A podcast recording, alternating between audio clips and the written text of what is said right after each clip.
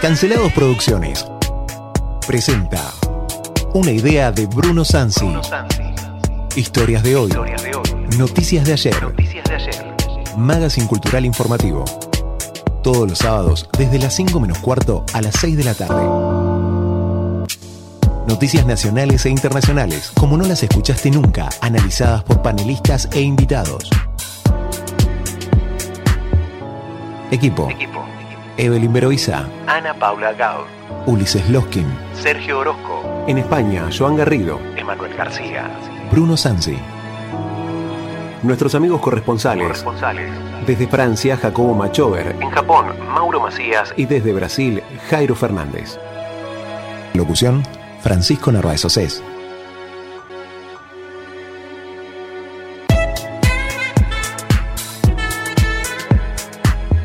Muy buenas tardes, ¿cómo están ustedes? Hoy es sábado 27 de agosto y comenzamos con nuestro programa de historias de hoy, noticias de ayer. Nos encontramos presentes en la mesa el señor profesor Facundo Tiger Orozco, la profesora Mariano El Guerrero, el señor Carl Orellano, ahí en la producción, en el control, en la nave espacial, el gran piloto del programa, y Bruno Sansi quien les habla. Muy buenas tardes, ¿cómo están? Buenas tardes, muy bien. Un saludo a toda la audiencia y contento de volver un- nuevamente un sábado. Qué, qué, qué bueno, ¿no? Llegamos vivos al sábado. Eso es una buena noticia, sobre todo somos argentinos.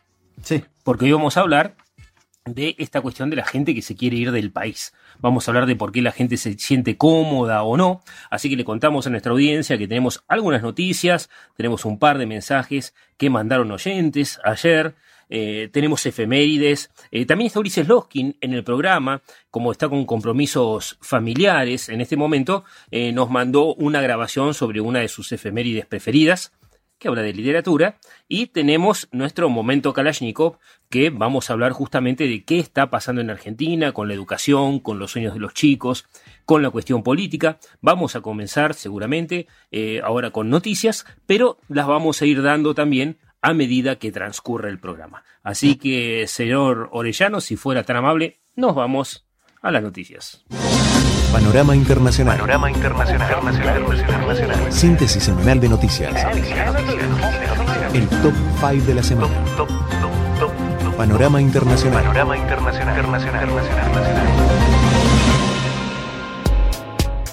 Y aquí estamos en nuestra sección de noticias de historias de hoy, noticias de ayer. Les recordamos a nuestros oyentes que pueden escucharnos en las redes, en Spotify, en Pocket Cast, en Google Podcast, en Anchor, en Radio Public. Así que tenemos diferentes plataformas. Y también, obviamente, en la página de ILU20 o en Radio CUT, si así lo desean. Le mandamos un gran saludo a nuestra audiencia. Agradecemos a todos aquellos que colaboran. Un saludo especial a la licenciada Viviana Borges y al profesor Lucas Hilgenberg en Comodoro Rivadavia, ambos que nos mandaron unos textos, unos libros espectaculares que nos vamos a hacer espacio para leer. Muy interesante, muchas gracias Vivi. Nos mandó un libro sobre la cultura de la cancelación que acaba de salir, muy, muy interesante. Sergio, ¿qué tenemos de noticias? Ya, ya te estás riendo, Sergio. sí. No es viernes, hoy es sábado. Hoy es sábado, pero sigo con mis noticias de animales. A ver, contame. Porque ayer hablamos de la morsa que fue fletada, ¿Cómo fletada? boleteada, Una morsa que fue asesinada por el Estado noruego. Noruego, y que fue también despedazada. Tuvieron que cortarla en pedazos para poder trasladarla. Y pasa pesaba que 600 kilos. 600 kilos. Sí, ¿sabes lo que cuesta llevar una morsa? Che, tengo una morsa para la morgue. Bueno, meter en la camilla. ¿Y quién la levanta? No, ¿Y quién la lleva hasta la morgue? claro, aparte, uno de los problemas que tuvieron en esa en ese hecho fue que también el olor que despedía el animal, porque nadie se quería acercar también por eso, por el hedor de No, pero justamente del recordamos a la gente que estamos hablando de una morsa que estaba en un puerto en Noruega, la gente sacaba fotos, se volvió un animal peligroso. Mucho de ver películas Free Will y, y qué sé yo, mi amigo La Foca, esas cosas. También la molestaba mucho la gente, ¿eh? Siempre Y pasa que la gente quería sacarse selfie, la morsa sonreía, mostraba los dientes, pero cada tanto te mandaba un rugido. Es una noticia tipo el monito sicario, pero no tan peligroso. Bueno, no sé si tan peligroso. No. Vamos a ver qué, qué opina Mauro en Japón. Contame de animalitos. Sí, seguimos con peligro de animales, porque en Israel hubo pánico en las calles por un toro suelto en un banco. ¿Qué- ¿Cómo? Claro, porque un toro en la ciudad de Tel Aviv, en realidad en los alrededores, se escapó y generó pánico entre las personas que transitaban por las calles de esa ciudad. ¿Qué, qué, qué hacía un En toro en Tel Aviv? En realidad en- en Lod, que es una ciudad cercana, viste que en Israel como es todo tan chiquito, las ciudades están muy, ¿cómo se dice? Muy, son muy inmediatas. Son, Son próximas. Claro, entonces eh, una- la ciudad de Lod, cerca de Tel Aviv, eh, un toro ingresó eh, en varios locales, pero después se hizo famoso más que nada y se hizo visible. ¿Cómo si es famoso? Sí, sí, porque quedó que todo no registrado. a ver, ¿pueden parar un palestino y no pueden parar un toro? No, en este caso no lo pudieron parar. Les costó bastante porque ¿Y incluso se metió en un banco? se, se metió en un en las oficinas de un banco y quedó todo registrado. Entonces por eso se hizo famoso porque están las es el toro asaltante, entonces. no, pero iba a cara descubierta, no tuvo ningún drama. Era el toro. Si se quiere ya. Se ve que la mujer no le era muy fiel. No sé, pero bueno. Eh, la persecución La quedó Aurora. registrada. Duró eh, mucho tiempo, no duró un par de minutos, sino que estuvieron Y claro, no hay un buen para tiempo. toros en los Pero bancos. además, eh, ¿quién se espera un toro en, en un banco? ¿viste? Vos vas al banco, lo- creo que lo que menos te esperás es que entre- Un toro. Porque una vez se va asustado, ¿viste? Dice, se retiras un poco de efectivo, bastante, y decís, uh, capaz que me roban, capaz que pasa algo, capaz que No, hubo yo a partir de ahora me Pero- voy a cuidar de los Pero toros. ya un toro. Por lo menos andaba vestido con un color que no sea rojo, por las dudas, porque te Sí, agarra, te agarra medio llamativo olé. el toro. Olé. La, la cuestión es que el operativo eh, terminó interviniendo la policía, sí, y un grupo especial comandado por veterinarios. El SOAT antitoro. La patrulla anti-bulles. Así que bueno, eh, lograron justamente ser al animal y sacarlo del edificio, pero tardó bastante tiempo esto. Eh, a mí lo que me sorprende es ver al toro, porque yo he visto las imágenes. Lo que hicieron con el toro. ¿Lo boletearon como la morsa? No, no, en este caso lo, lo sedaron, lo durmieron. Lo durmieron y capaz que lo habrán hecho. ¿Vos sabías que ese toro no puede tener hijos en Argentina? ¿Por qué no puede tener hijos? A partir de hoy no, porque ¿De parece- hoy o de ayer? en realidad de hace dos días, porque venimos atrasando la noticia. Mientras toda la convulsión política pasa, están los problemas con los mapuches en Chile, se tiran bombas en la franja de Gaza, bombardean un poco Siria, revientan dos o tres allá en Ucrania, eh, lo que está pasando en Argentina es que Massa, nuestro min- super ministro de Economía, super Masita, acaba de eh, hacer eh, incorporar unas nuevas medidas que no fueron anunciadas en público por una cuestión de que el poder político está más preocupado con cuestiones judiciales que con cuestiones económicas, parece ser, y aparte de decir que va a pedir más plata al FMI para conseguir completar las reservas que no tenemos, acaba de prohibir la importación, digo prohibir en realidad, restringir, pero termina siendo una prohibición. Hay ciertas cosas que ahora no se pueden importar. Y entre ellas, esta noticia vamos a hablarla después, ¿no? Porque en, en la parte final de nuestro programa vamos a desarrollarla. Pero no se puede importar semen de toro. Así nomás. Así nomás. Semen de toro y mouse para computadoras. Es bastante. Y martillos neumáticos. Ahí en el mismo nivel. Es muy amplio el espectro. que Y whisky. Así que los que tienen whisky aprovechen, guarden lo que tienen, eh, no, no tomen mucho, porque se viene una, una ley seca en Argentina anti-whisky. Eh, nunca hay que tomar mucho. Eh, bueno, no hay que tomar mucho alcohol en general. Acá me dice el señor Orellano que tenemos un mensaje. Vamos a darle un poco de seriedad a, a nuestro noticiero. Dale. ¿Cómo anda, gente? Mira, este, yo conozco un montón de gente eh, de acá de Trelew que son chilenos, chilenas, gracias a Dios conocí mucho, eh, tengo amigas chilenas y he hablado con ellos sobre el tema ese de Pinochet, la época esa, y dicen que lo mejor que le pasó a Chile fue Pinochet. Me acuerdo ahora de Jovita, una dama que se me quiere a la mente ahora, lo mejor que nos pasó a los chilenos fue eh, Pinochet, dice ella. Este, así que bueno, hay gente que, chilenos que están radicados acá, que defendieron la, la época de Pinochet. No sé cómo habrá sido, idea, porque yo soy acá, eh, nacido acá en Trelew, pero bueno, hay chilenos acá, este, radicados acá en Chubut, que lo, defienden, que fue lo mejor que le pasó a Chile, donde había, este, eh, había respeto, había orden, todo eso. Así que bueno, nada más que eso, este, eh, abrazo grande, Ricardo de Trelew. Muchas gracias, Ricardo. Acá esto es por la noticia seguramente que dimos ayer, Sergio, sobre el tema del plebiscito y la cuestión mapuche. Sí. ¿no? Y que vos decías, a propósito de lo que nos cuenta Ricardo, esta cuestión de que eh, era una constitución de la época militar, la constitución de Pinochet, y que había mucha gente que defendía esa postura. Claro, eh, yo hablaba ayer de justamente la polarización que hay en Chile eh, con respecto a la cuestión de la última dictadura militar que tuvieron en ese país y que está muy dividida la sociedad. Está incluso, lo he notado dentro de mi ámbito familiar, yo tengo parientes en ese país y siempre está la división entre derecha e izquierda, mucho más profundo que acá en ese sentido, porque ellos tienen más tradición con la izquierda y tienen un. El Partido Comunista tiene mucho más peso que acá en Argentina. Entonces. de hecho, están gobernando eh, la izquierda exacto. ahora. Sí, es un- tienen un frente con el actual presidente de, Chile. Eh, entonces lo tiene más presente y obviamente esta cuestión de los problemas que tuvieron en su momento con la guerrilla, con el gobierno de Salvador Allende, que muchos eh, lo critican porque, bueno, se profundizaron algunos eh, índices económicos hacia la baja. Hay muchas personas que apoyan justamente a Augusto Pinochet, pero no, cuando digo mucha no es simplemente una cantidad que uno le llama la atención, sino que Masiva y adulta. claro, masiva, adulta, mucha gente mayor, obviamente, eh, por una cuestión de cercanía eh, generacional. Hay un reflote dentro de la juventud a favor de justamente, no tanto de la dictadura como una cuestión política y de persecución y violación de los derechos humanos, sino por lo menos por el plan económico. Algo parecido que como pasa acá en Argentina con el resurgimiento de los liberales conservadores, si se quiere, Claro. el aspecto, el espectro de Milley y todas esas personas. Entonces, eh, hay un reflote de ciertas ideas eh, que es- han sido representadas por algunos miembros de la política actual. ¿Sí? Está bien. Y esto de la constitución se va a dirimir ahora el 4 de septiembre. Sí, por lo menos lo que dan los sondeos es que eh, parece que hay una diferencia casi de 10 puntos, un poco más, eh, entre los que están a favor de, va, están en contra justamente de la Constitución y están a favor del rechazo hacia el nuevo documento nacional. Está bien. Vamos a la tanda y tenemos otro mensaje.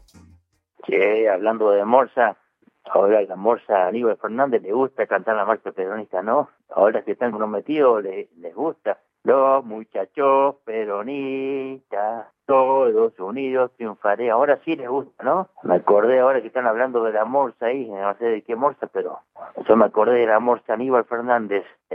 Delincuentes sí los hay. Allá en Quilmes los conocen bastante y en toda la provincia, me parece, de Buenos Aires. Ahora les gusta la marcha peronista, ¿no? Traidores a Perón y a Vista, chorros. Así que bueno, vamos a ver en qué en qué termina todo esto. Así que aguante fiscal Luciani y gente como esa.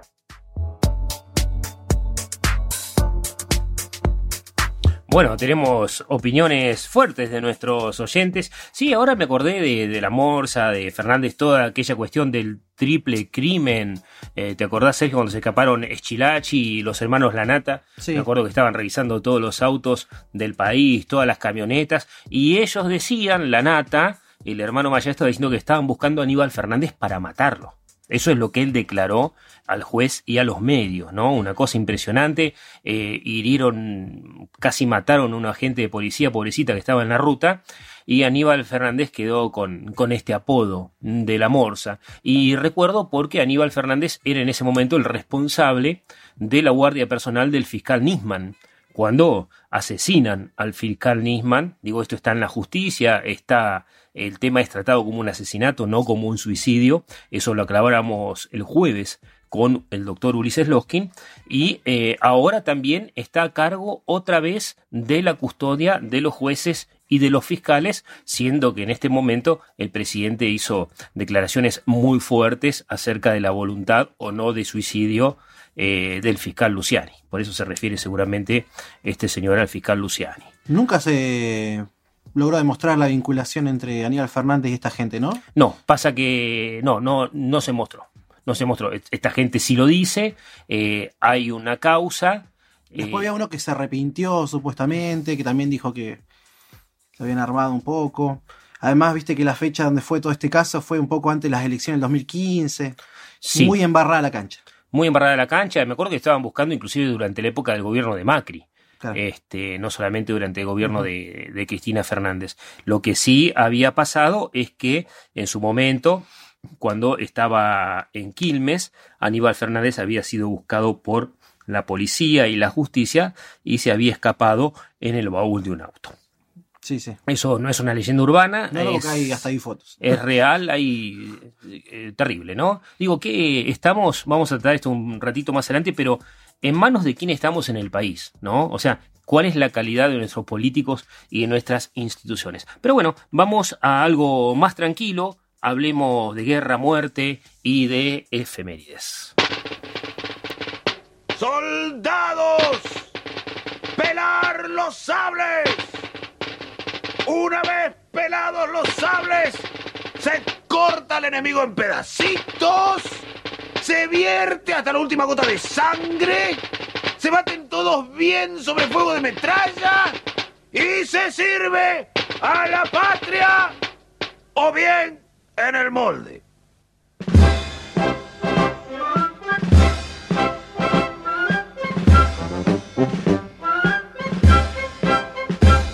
Historias de hoy, noticias de ayer. Presenta. Ya el sol asomaba en el poniente, Historias de guerra, ya el fondo surcaba el firmamento, efemérides incorrectas, y la patria, gloriosa y caliente, las que nadie quiere recordar.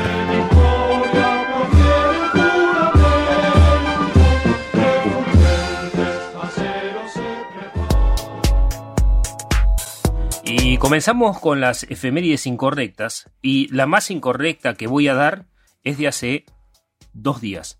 Hace dos días que mataron a una morsa en Noruega por subirse a un barco. Sergio, yo vi las fotos de la morsa en tu celular. No había ninguna con ropa encima. No había ni un... La morsa siempre desnuda, Sergio. No, impresionante, pero bueno. Te tendríamos Eh, que denunciar en Google. Eh, más trágicas son las imágenes del toro que te hablaba recién, porque intentaron parar el toro con una soga, obviamente la soga se rompió, vos ves al toro patinando en el banco, en los pisos justamente del banco, y deprimente las imágenes. Eh, Terrible. Pero yo lo de la morsa, yo no sé si no fuiste vos el que la mandó a matar para limpiar alguna historia que tenías. La morsa debe ser testigo de algo. Me juego. Pero bueno, vamos a lo serio. Vamos a hablar de una efeméride que nos deja nuestro queridísimo doctor Ulises Loskin. Bueno, buenas tardes compañeros. Hoy no he podido asistir al programa por cuestiones personales, pero estoy dispuesto a colaborar con una de las secciones que más me gusta y más me interesa, que son las efemérides. Y en particular esta semana se dio una efemérides que mm, para mí es extremadamente importante y me toca de cerca, que es el aniversario del natalicio de Jorge Francisco Isidoro Luis Borges, más conocido como Jorge Luis Borges, uno de los grandes pensadores y literatos argentinos, que en realidad ya trasciende la argentinidad, y yo diría uno de los principales escritores del mundo. Jorge Luis Borges nació el 24 de agosto de 1899 y en honor a su natalicio, eh, todos los 24 de agosto se celebra el Día del Lector. Jorge Luis Borges solía decir que uno no es lo que es por lo que escribe, sino por lo que ha leído.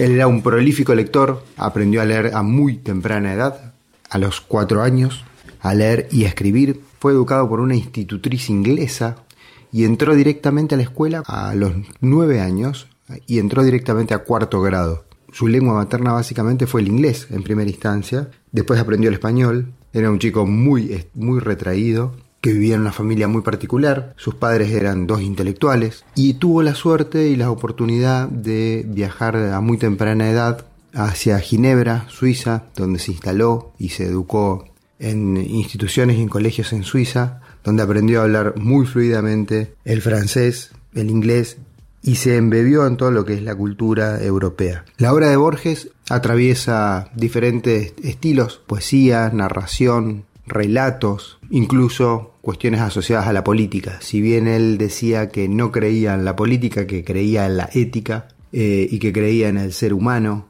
y que aspiraba a un mundo con estados cada vez más pequeños y con seres humanos cada vez más individuales que pudieran vivir entre sí tranquilamente. Los libros más conocidos de él son Ficciones y El Aleph, que son libros de cuentos de literatura fantástica que deberían volver a leerse y releerse al menos eh, alguno de estos cuentos cada 24 de agosto. En Borges es algo que siempre está volviendo a quienes lo hemos leído de alguna u otra manera. Es un autor que es citado por filósofos, ¿sí? como por ejemplo Foucault, que lo cita textualmente. Es un autor que es tenido en cuenta por su forma de pensar y las cosas que ha escrito incluso por físicos, matemáticos y metafísicos. Él fue eh, director de la Biblioteca de Buenos Aires y fue removido de ahí eh, por el gobierno de Perón en la década del 50 Y bueno, todos saben que era un acérrimo antiperonista por las persecuciones que sufrió a lo largo de su vida por el gobierno de Juan Domingo Perón. Hoy no se lee Borges en la escuela, creo, si debería leerse. No es una lectura difícil como muchos pueden llegar a creer. Muchos son cuentos cortos, extremadamente amigables, y que cuando uno los lee y los relee constantemente, eh, no deja de asombrarse. Si hay algo que caracteriza a los cuentos de Borges es que generan en uno al, al momento de leerlo el asombro, incluso el terror o muchas emociones, pero siempre generan algo, no es algo que pase desapercibido. Eh, yo personalmente les puedo recomendar, eh, mis cuentos favoritos son El Sur, Funes el Memorioso y por supuesto El Aleph. Pero nada, hay de todo. Fue un gran traductor, tradujo obras de Shakespeare, tradujo obras de Oscar Wilde, tradujo obras del francés, del inglés y del alemán. Es alguien como para tenerlo más presente en la historia y en el día a día, sobre todo por su vigencia y por la capacidad de desarrollo de pensamiento crítico. Bueno, espero que les haya sido útil y recordar este efemérides, ¿no? 24 de agosto, Día del Lector, en honor al natalicio de Jorge Luis Borges. Qué bueno que esta efeméride es sobre el natalicio, porque por lo general recordamos muertes o eh, desapariciones físicas. Pero igual de- ya está muerto Borges. No, obviamente, pero en las fechas siempre se recuerdan las muertes y no los nacimientos. En este caso, tenemos el de Borges. Y muy buenas las recomendaciones de Ulises. En mi caso, ¿Te gustaron? sí, sí, yo los trabajé esta semana, o la semana pasada, no me recuerdo bien ahora. eh, el cuento eh, Los dos reyes y los dos laberintos, que está dentro de la recomendación de, Ulises, que es el Aleph, que son varios cuentos cortos y que, como dice bien él, eh, retratan un montón de cuestiones sobre eh, la vida en el Oriente, esta cuestión de la magia, la diferencia de eh, las formas en las que se organizan las sociedades, mostrando también toda su erudición y todo su conocimiento sobre eh, las cuestiones eh, del Oriente. Por lo general, no- yo no capaz que estoy siendo prejuicioso, pero siempre cuando leo o veo alguna obra de literatura argentina, siempre son cuestiones sobre lo inmediato o sobre el territorio argentino y están inspirados en ello. En el caso de Borges, al ser una persona tan inteligente y conocía tanto, escribe un montón de cosas de diferentes lugares y contextos. Eh, por ejemplo, cuando yo iba a la escuela secundaria, tuve contacto con un libro que era un ensayo de él, que es eh, ¿Qué es el budismo? Donde él explica justamente el origen de la religión y un montón de cuestiones que están ligadas a la espiritualidad de esa religión específica de Asia, en el caso de India por lo menos. Hoy está invitadísima nuestra queridísima María Noel Guerrero, profe de literatura. María Noel, ¿vos trabajás Borges? Eh, sí, trabajo Borges, algunos cuentos, ¿no? También, como dice Ulises, que él dice que en la escuela no se lee, pero bueno, Bueno, Viste que Ulises es así, Eh, sí, sí. sí se lee. Es muy absolutista. Se lee, ¿no? Te queremos, Ulises, igual, ¿eh? En No el resto te bancamos. Eh, pero sí, yo trabajo algunos cuentos vinculados con el Martín Fierro. ¿No? Hay un cuento que se llama Biografía de Tadeo Isidoro Cruz y otro que se llama El fin, donde cuenta el fin de Martín Fierro y hace esta cuestión narrativa que está como muy de moda ahora de esto de tomar, por ejemplo, en las series que se toma un personaje o en las películas, cuando trabajaron esto de Star Wars ustedes, se toma un personaje y se le hace una película aparte o una serie aparte. Bueno, Borges hace eso mismo con personajes de la literatura, en el caso este de personajes de Martín Fierro. Y Borges también ha escrito con Bioy Casares. También. Han escrito juntos. Es muy interesante el tema de la escritura conjunta. Me imagino, to- sobre todo si es literatura, ¿no? El nivel de complejidad que debe tener. Sí. ¿no? Y eso habla también de una química espectacular en, en lo que es la relación humana. Mi preferido de Borges, eh, no leí todo, debo confesarlo, leí muy poco, pero me encanta como historiador y un poco como soñador viajero, eh, los traductores de La Mil y Una Noches, por ejemplo. Me parece espectacular. Él trabaja, pasa que Borges, viste que tiene ese tono tan académico, tan, tan profundo y tan alto, que a veces te mete el perro con palabras bonitas y te miente en la cara como si dice, no, porque tal traducción del... Y el libro no existe. Y el libro no existe. Entonces te, te engaña. Borges es un...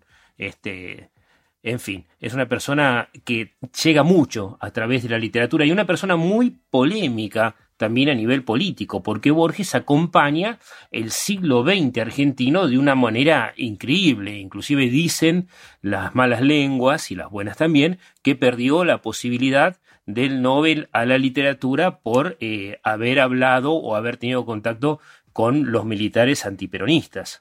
¿no? Eh, esa es una, una mácula para él porque él era antiperonista. Como dice Ulises, eh, él fue echado por Perón de la dirección de la Biblioteca Nacional por no concordar. Recordemos que eh, más allá de los peronistas hoy, la imagen eh, que hay sobre Perón, era la época, era lo normal, eh, Perón le decía al enemigo, al amigo todo, al enemigo ni justicia, no es que decía al enemigo justicia, no, mentira, decía ni justicia, era la época que se vivía. Y una vez, cierto día, un joven lo, lo ayudó a cruzar la calle y sabía que Perón era antiperonista.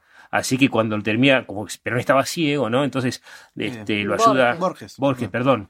Perón estaba ciego por otras cosas. Este, no, eh, sí, estaba en puertas de hierro, Perón. Entonces, como Borges eh, necesitaba ayuda para cruzar la calle, el joven le dijo, bueno, le tengo que confesar algo, don Borges, soy peronista. Este, y el otro dijo, no se preocupe, yo también soy ciego. Así que, y esa quedó, y después un montón de, afirmaciones que hizo interesantísimas, inclusive algunas geopolíticas. Obviamente esto lo hacía en modo de broma y con el sarcasmo como su recurso literario, pero también eh, el lingüístico a la hora de hablar y en las entrevistas, ¿no? Decía, por ejemplo, la Argentina e Inglaterra, decía Borges, parecen dos calvos peleándose por un peine. Porque, bueno, su idioma natural fue el inglés. Decía, las Islas Malvinas, decía Borges, habría que regalárselas a Bolivia para que tengan salida al mar. Decía. Así que muy polémico, pero muy, muy, muy interesante. Así que, ¿qué más tenemos, Sergio, en efemérides? Tenemos un 25 de agosto, pero del año 1944. ¿Qué pasó? En este caso tiene lugar la liberación de París de la ocupación nazi durante la Segunda Guerra Mundial. La ocupación nazi se da en junio del año 1940 y fue grave un grave golpe para lo que serían las potencias occidentales, porque justamente Francia es uno de los baluartes de la libertad y de la revolución, ¿no? Con ese símbolo que le ha quedado después, sobre todo de la Revolución Francesa, y que Alemania tan rápidamente haya logrado invadir el suelo eh, francés y controlar gran parte de Europa Occidental, alarmó y puso bastante furiosa a mucha gente, sobre todo a las grandes potencias. Claro, porque en realidad Francia se había pre preparado muchísimo, muchísimo tiempo para que Hitler no ataque Francia y durante años construyó una red de túneles y un complejo de cañones que apuntaban hacia ahí en la fronterita nomás con Alemania, que apuntaban hacia Alemania, unas casamatas impresionantes, cuatro pisos de cemento por debajo de la tierra para esconder armas, balas, cañones, para plantarle cara a los alemanes y evitar que invadan Francia, ¿no? Entonces, eso se llamó la línea Maginot, porque Maginot era uno de los, de los creadores, era un general francés creador de esta línea de defensa, y claro, en ese momento eh, Hitler estaba con el tema de la Blitzkrieg, de la guerra relámpago. Así que en vez de confrontar con los franceses, eh, pasó por encima, los rodeó y después los franceses no podían dar vuelta a los cañones porque estaban todas las casamatas con cemento. Así que no podían tirar para atrás. Le entraron como en casa, en dos días tomaron Francia. Una cosa increíble. Los alemanes también habían hecho la línea Siegfried o todo, haciéndoles creer a los franceses que ellos pensaban atacar frontalmente. Entraron por el bosque, por arribita, y ahí nomás tomaron París. Los franceses se rindieron y justamente hablamos de la liberación de París, que la fecha es 24, 25, empezó el 17 de agosto, pero eh, conllevó muchísimos problemas porque la gente que había colaborado con los nazis eh, o que fue señalada como colaboradora de los nazis eh, fue apaleada, fue asesinada, fue violada, fue una venganza social muy interesante. Que no fue muy poca gente, No. porque eh, muchos piensan que esto es un enfrentamiento entre totalitarismo, dictaduras y democracia. En realidad, la sociedad europea y la sociedad mundial estaba profundamente dividida y muchas tendencias se daban justamente dentro de estos países. Esa fue la gran discusión que hubo después de la Segunda Guerra Mundial y cómo reconstruir la, la- la memoria francesa, porque nosotros tenemos una Francia ocupada abiertamente fascista y con muchas personas que fueron colaboradores, incluso tuvieron, no solamente colaboradores, claro, sino que fueron eh, fervientes eh, Admiradores de Hitler. Exactamente. El antisemitismo, el racismo y la tendencia a eh, votar o por lo menos eh, seguir gobiernos totalitarios era una constante en todo el continente. Y pasa que después de la crisis del 29, sobre todo cuando se demostró que eh, las cosas no funcionaban en esa supuesta democracia, eh, o esas supuestas democracias nacientes, hasta que se acomoda el capitalismo, de, eh, ese acomodamiento implicaba un papel mucho mayor del Estado y un populismo casi absoluto. Eh, le quiero recordar, por ahí, le recomiendo a un autor, se llama Erich María Remarque, ustedes lo pueden buscar como Erich María Remarque, así con Q, Erich María Remarque, que eh, escribió el famoso libro que en su momento fue un símbolo de la paz, sin novedades en el frente occidental, que también se hizo la película Sin novedad en el frente, muy muy interesante, eh, las armas miran hacia atrás, eh, no me acuerdo algo de, de París, eh, Arco de Triunfo, perdón, de Erich María Remarque también. Eh, muy interesante literatura, muy bien traducida al español, eh, atrapante y hasta participaba en varias de las películas eh, que es- en las que se basaron sus libros. Se los recomiendo. Erich María Remarque. En el caso de Sin, Sin Novedad en el Frente, que es una historia sobre la Primera Guerra Mundial, en este caso, eh, se, se fue, ¿cómo digo? Se llevó al cine, eh, tiene dos versiones, una película bastante viejita ya, de la década del 20, y hay otra edición hecha en Inglaterra en la década del 70. Muy buenas películas, basadas obviamente en el, en el libro. Eh, otra cosita que quería decir, nosotros también estuvimos en la ocupación alemana, ¿En serio? a París, sí, indirectamente. ¿Por qué? Porque el ejército alemán, cuando ingresa a las puertas de París y el Arco de Triunfo, va marchando con la marcha de San Lorenzo. Con la Marcha de San Lorenzo, ¿sí? Exactamente. que había sido creada por un uruguayo negro, docente de música, que fue de la policía argentina, creó la marcha, tuvo problemas, la vendió, la compraron los alemanes y también se usó en la coronación, creo que del rey Jorge III en Inglaterra, si no me equivoco. Y era una de las músicas preferidas de Hitler, no solo Wagner. No, porque la marcha de San Lorenzo es muy buena. Está espectacular. Aparte, como crónica histórica, es excelente. Tendría que usarla en Star Wars. Eh, otra cosa más. Después, cuando los norteamericanos recuperan Francia, sobre todo París, volvieron a tocar la marcha de San Lorenzo como un gesto, eh, Sí. un gesto de amistad con Argentina para no quedar pegados con los nazis. Sí, Eh, para fue- que no sea el símbolo. Eh, entonces, eh, pero es una hermosa, hermosa canción. Este. ¿Y qué te iba a decir? Mira, te cuento que el 27 de agosto, o sea, el día de hoy, se conmemora eh, 52 años de el inicio, perdón, 52 años, estoy diciendo, del inicio de la radiofonía argentina, 102, no 52. Se me fue por la mitad, viste que la inflación funciona al revés acá en el programa.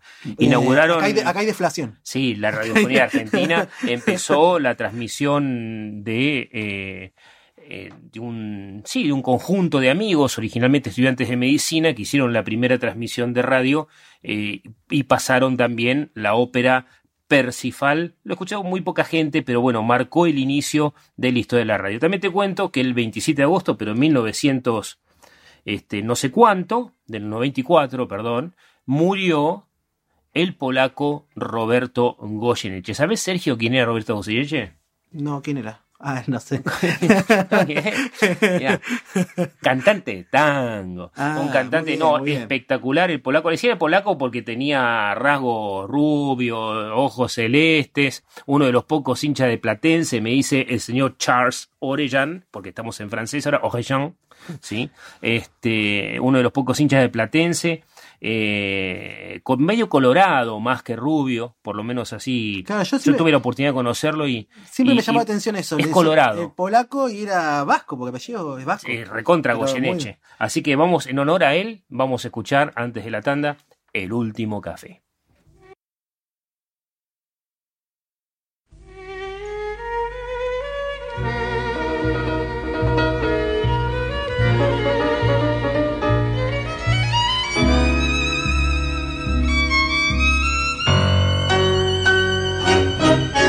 Tu recuerdo en torbellino, vuelve en el otoño atardecer. Te miro la garúa y mientras miro, tira la cuchara de café, el último café que tus labios con frío pidieron esa vez con la voz de un suspiro. Recuerdo tu desdén de foco sin razón, te escucho sin que esté. Lo nuestro terminó, dijiste en un adiós de azúcar y de miel. Lo mismo que el café, que el amor, que el olvido, el vértigo final de un rencor sin por qué. Y así con tu impiedad me vi morir de pie, metí tu vanidad y entonces comprendí mi soledad sin para qué llovía y te ofrecí el último café.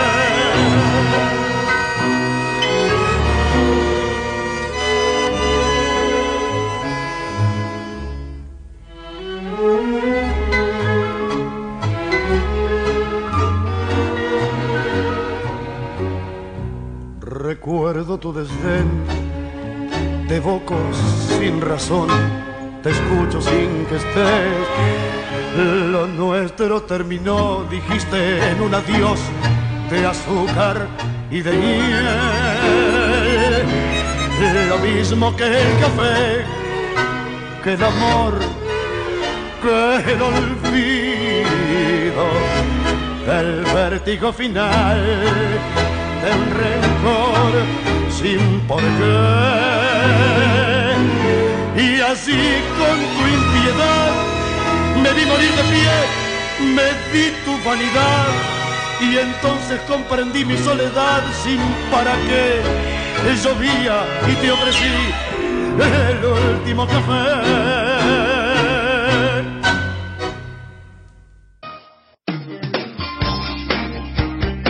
Historias de hoy, noticias de ayer. Encontrarnos en las redes sociales, Twitter, Instagram, también en las plataformas Spotify, Breaker, Google Podcast, Pocket Cast, Radio Public. Historias de hoy, noticias de ayer.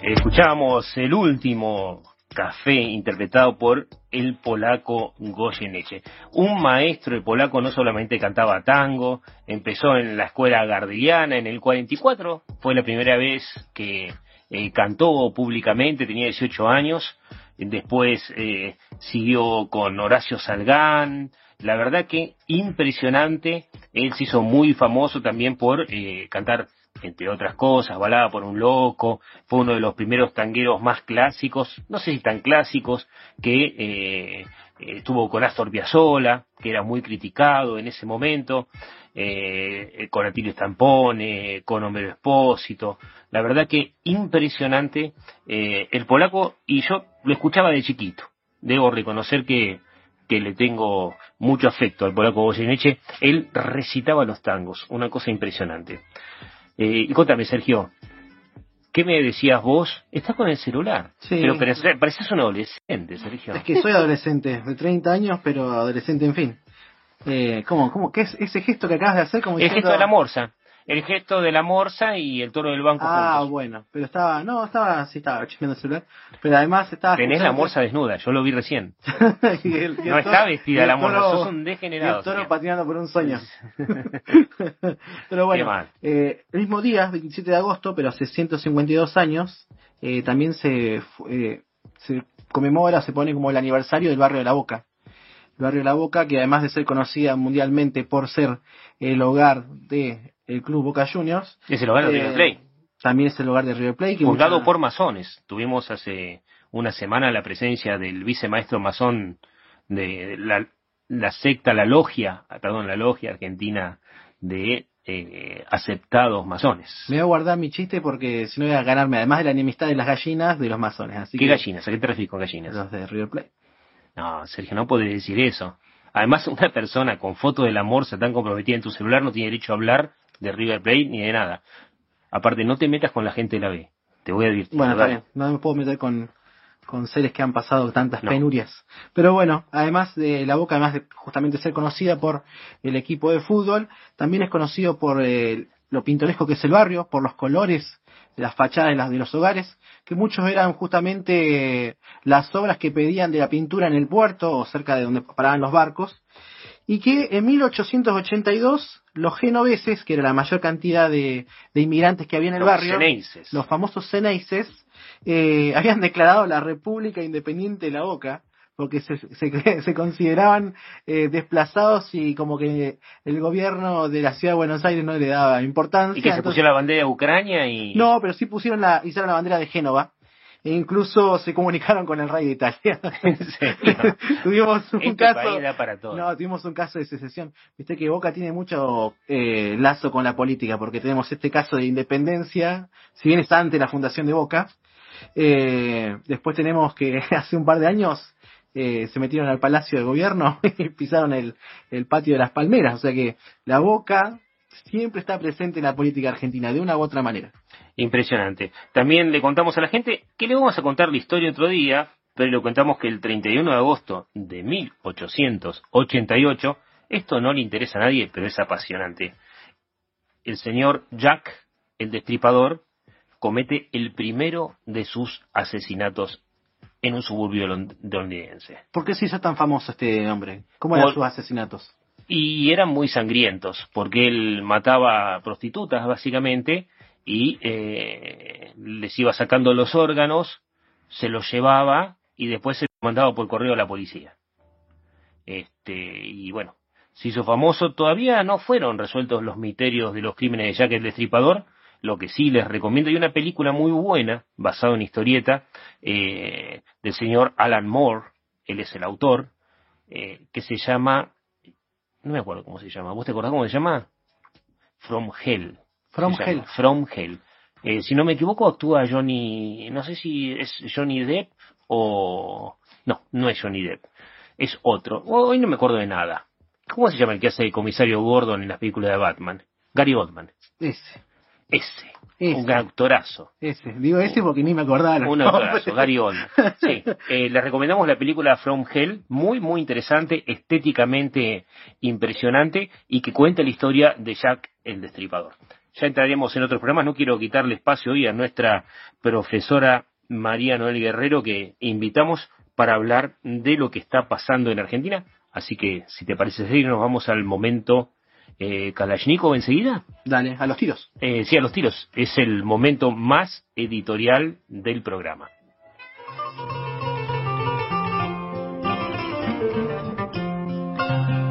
Momento Kalashnikov. Momento de opinión. Momento editorial. Actualización e informes de conflictos internacionales.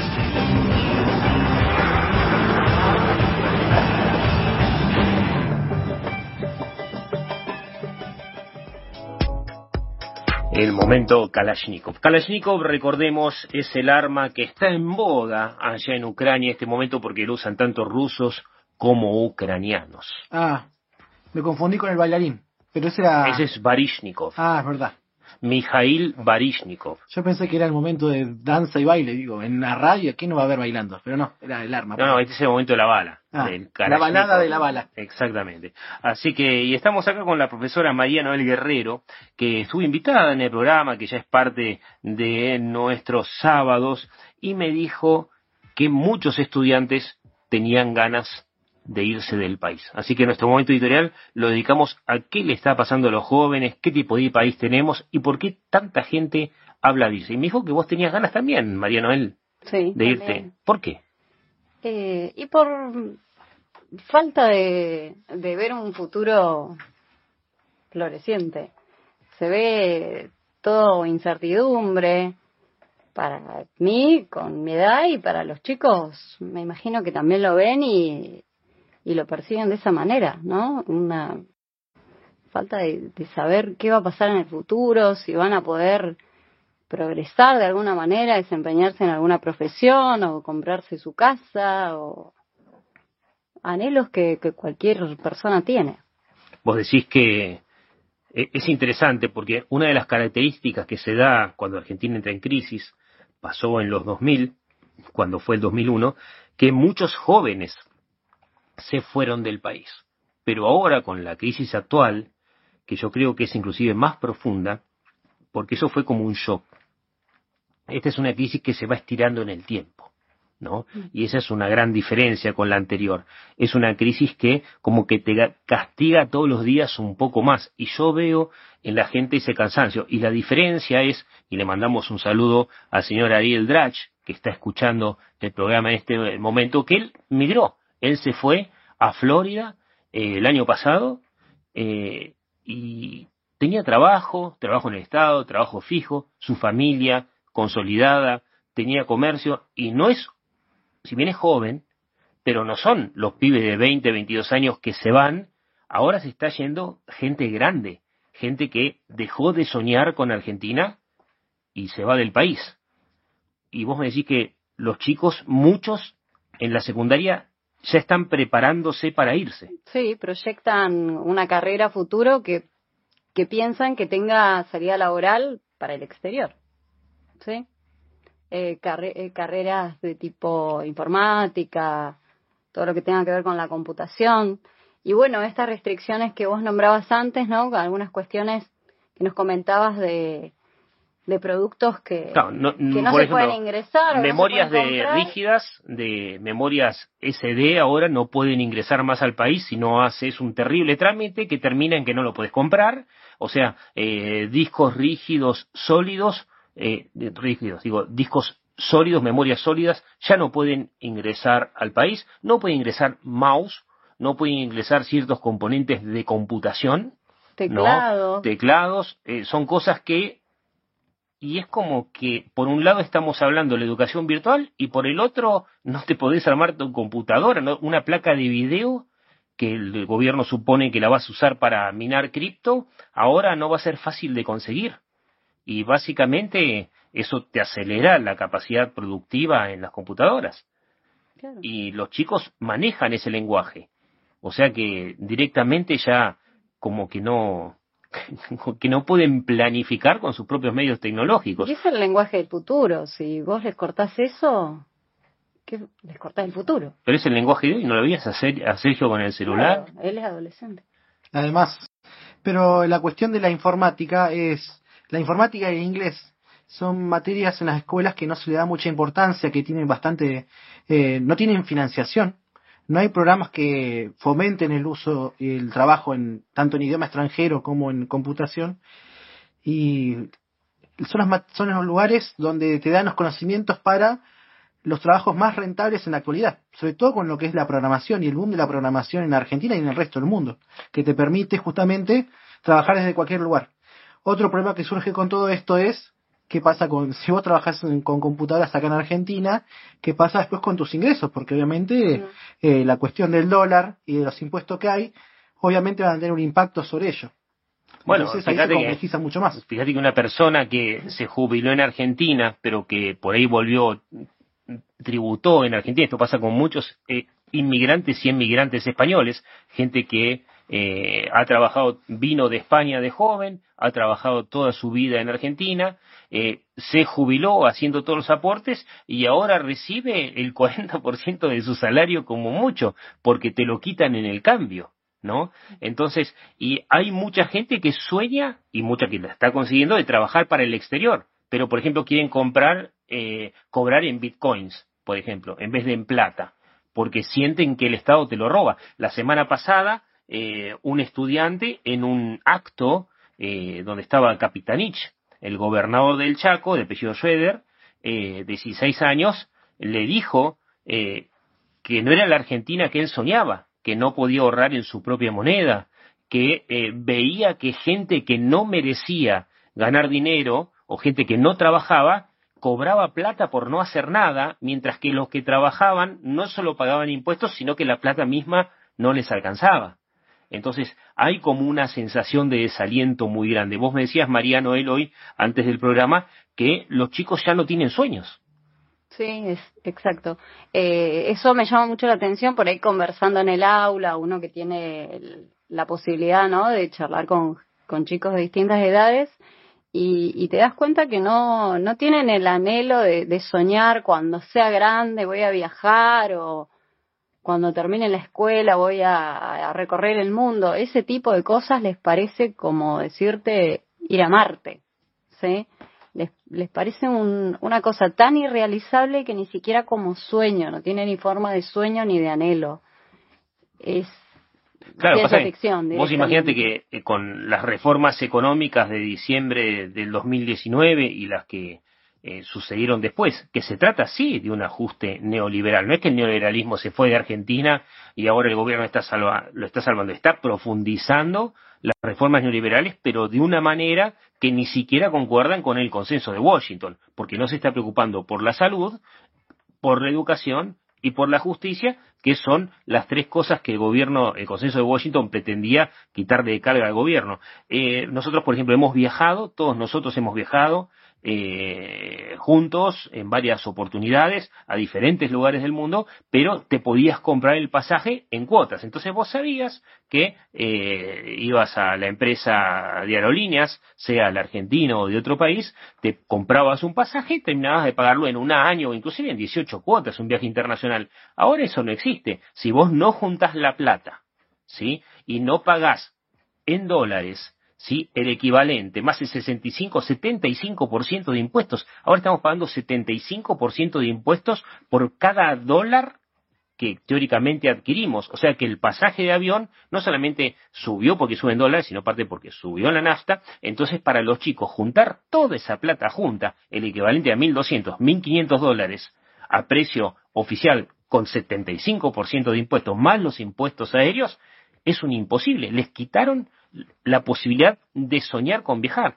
Ahora, si soñás eh, con viajar, o, o si pensás en viajar, sos un concheto, sos un, no sé cómo dicen, un langa, ¿qué, palabras utilizan? Langa, ¿qué, qué, cuánto, ¿cuánto años tenés, hermano? Y yo tengo cincuenta y pico años, yo estoy más para el arpa que para la guitarra, Yo hermano. no escuchaba eso desde que iba al- Pero a la primaria. es así, es así. Estoy más para el arpa que para la guitarra, mira. Tenés más olor a cajón que a manzana. Totalmente, recontra cajonero. que te lo diga. Sí, no, no, de, de ahí vienen mis que te lo orígenes.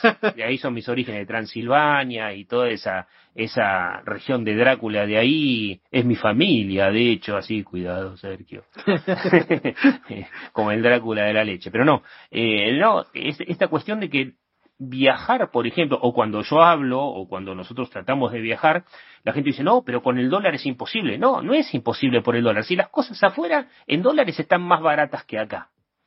Hay un error conceptual terrible. La diferencia es que no te podés comprar el pasaje hoy.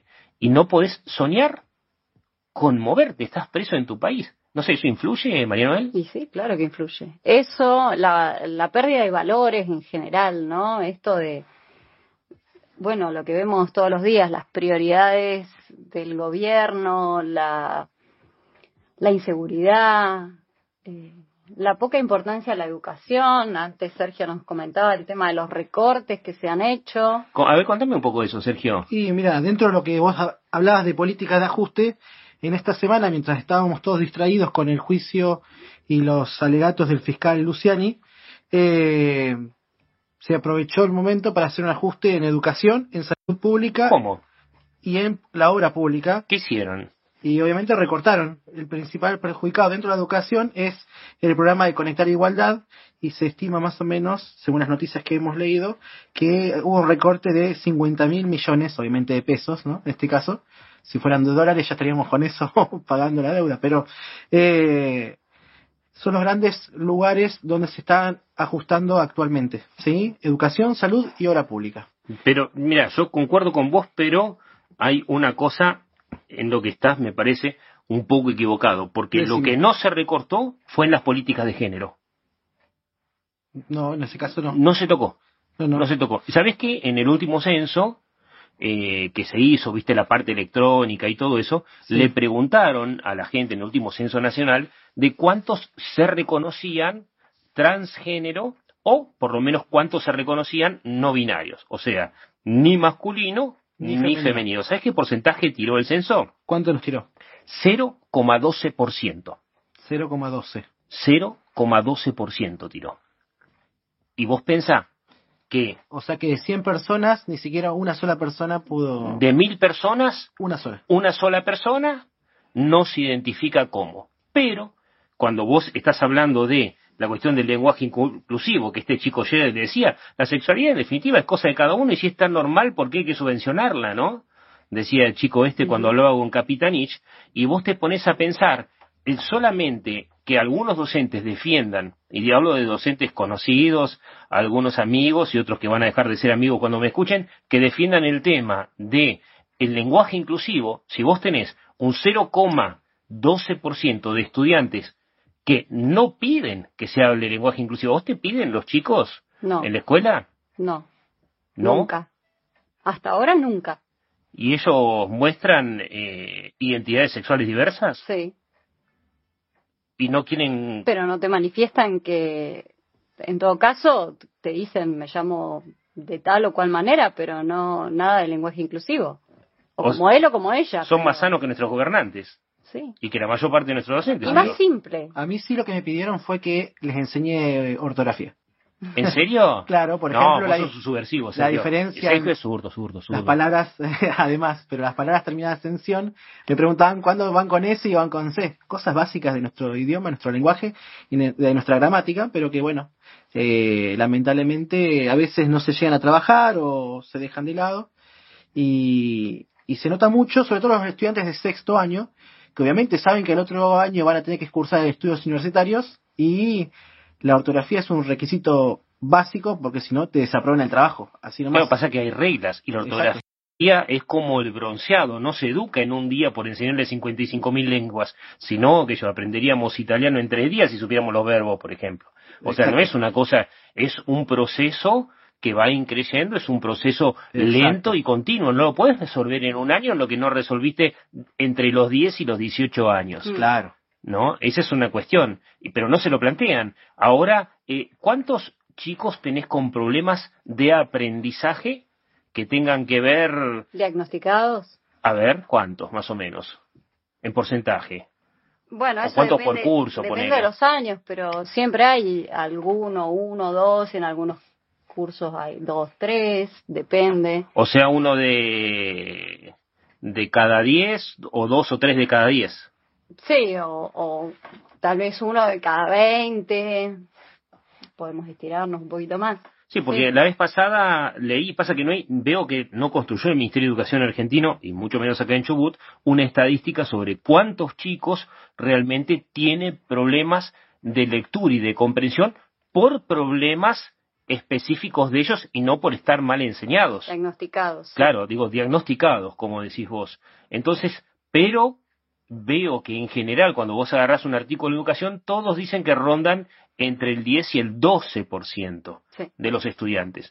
Entonces, vos estás imponiendo, por ejemplo, un idioma inclusivo como una gran regla fundamental en nombre del 0,12% y en ese porcentaje evitás que el 10% entienda el español, que ya tiene problemas para entender el mismo idioma. Se Ah. lo deformás y le quitas las reglas gramaticales. Siendo uno de los idiomas más difíciles de estudiar, incluso para las personas que son nativas en ese lenguaje. Sí, los latinos, que eso, el, el, el español, el francés, el japonés deben ser de lo más difícil que existe. No tienen la simplicidad, digo la simplicidad entre comillas, Borges me va a matar, y Ulises y, y David Fiel también, le mandamos un saludo, eh, de otros, de otros, digamos, idiomas más sajones, por ejemplo. Los Claro. latinos son aspedísimos de aprender. Y, no- y yo veo que los chicos, a la edad que tienen que estar en la universidad, no entienden un texto de una hoja. ¿no? Entonces digo, ¿qué estamos enseñando? Y esta cuestión también, que eh, por ahí tendríamos que, que hablar el, el programa siguiente, que es la cuestión de el trabajo, ¿no? Sí. La cultura del trabajo. ¿Qué pasó con la cultura del trabajo? ¿Es todo lo mismo? ¿Es lo mismo pedir un plan eh, al gobierno que hacer una carrera para trabajar? Y los jóvenes que se dan cuenta de esto, de que no es lo mismo, son esos que se quieren ir. Y entonces vos imaginate un país en el que todos esos que quieren trabajar se van. ¿Qué queda de una Argentina en 50 años sin toda esa gente que quiere trabajar? Y otra cosa, el irse también implica una serie de habilidades sociales, idiomáticas, o sea que se están yendo los más capaces. O por lo menos los que tienen voluntad de capacitarse y de justamente progresar en ese ámbito. Por ahí, como decían ustedes, ¿qué pasa con esa gente? Y lamentablemente se rellena con mano de obra traída de otros países. El flujo migratorio en Argentina eh, de algunos países no cesa, entonces se reemplaza de esa forma. Pero es importante que se ca- mucho capital social vinculado a la educación y al, al desarrollo de, de nuevas O tecnologías. sea, básicamente la gente que puede poner en pie al país estudiando y trabajando, por lo menos sosteniendo y practicando esos valores. Así que bueno, hemos llegado al final del programa. Le agradecemos al señor Carlos Orellano y le mandamos saludos al curso de primero tercera de la escuela 771. Sergio, ¿son estudiantes tuyos? Sí, son estudiantes míos eh, del colegio con el que trabajamos junto a eh, Lorena. A Lorena Waxic. Muchas gracias, Mariano El Correro. Sergio Facundo Tire Loyanos Orozco, señor Carlos Orellano, Bruno Sansi los saluda. Nos encontramos el lunes a las 16 horas. Las tardecitas de Buenos Aires tienen ese, qué sé yo, viste. Salís de tu casa por Arenales, lo de siempre, en la calle y en vos, cuando de repente, de atrás de un árbol, me aparezco yo. Mezcla rara de penúltimo lingera y de primer polizonte en el viaje a Venus. Medio melón en la cabeza, las rayas de la camisa pintadas en la piel, dos mediasuelas clavadas en los pies y una banderita de taxi libre levantada en cada mano. ¿Te reís? Pero solo vos me ves, porque los mariquíes me guiñan, los semáforos me dan tres luces celestes y las naranjas del frutero de la esquina me tiran azares. Vení, que así medio bailando y medio volando, me saco el melón para saludarte, te regalo una banderita y te digo, Ya sé que estoy piantao, piantao, piantao. ¿No ves que va la luna rodando por Callao? Que un corso de astronautas y niños con un vals me baila alrededor. Baila, vení, volá. Ya sé que estoy piantao, piantao, piantao. Yo miro a Buenos Aires del nido de un gorrión y a vos te vi tan triste, vení volar, sentí el loco berretín que tengo para vos. Loco, loco, loco, cuando anochezca en tu porteña soledad, por la ribera de tu sábana vendré con un poema y un trombón a desvelarte el corazón. Loco, loco, loco, loco, como una acróbata de mente saltaré sobre el abismo de tu escote hasta sentir que enloquecí tu corazón de libertad. Ya vas a ver. Salgamos a volar, querida mía. Subite a mi ilusión Super Sport y vamos a correr por las cornisas con una golondrina en el motor. De Vieite nos aplauden. ¡Viva, viva! Los locos que inventaron el amor. Y un ángel, y un soldado, y una niña nos dan un balsecito bailador. Nos sale a saludar la gente linda y loco, pero, pero tuyo, qué sé yo. Provoco campanario con la risa y al fin te miro y canto a media voz. Quereme así piantao, piantao, piantao. Trépate a esta ternura de locos que hay en mí. Ponete esta peluca de alondras y volá, volá conmigo ya. Vení, volá, vení. Quédeme así, piantao, piantao, piantao. Abrite los amores que vamos a intentar. La mágica locura total de revivir. Vení, volá, vení. La, la, la, la, la, la. Viva, viva, viva, loco. Locos, locos. Todos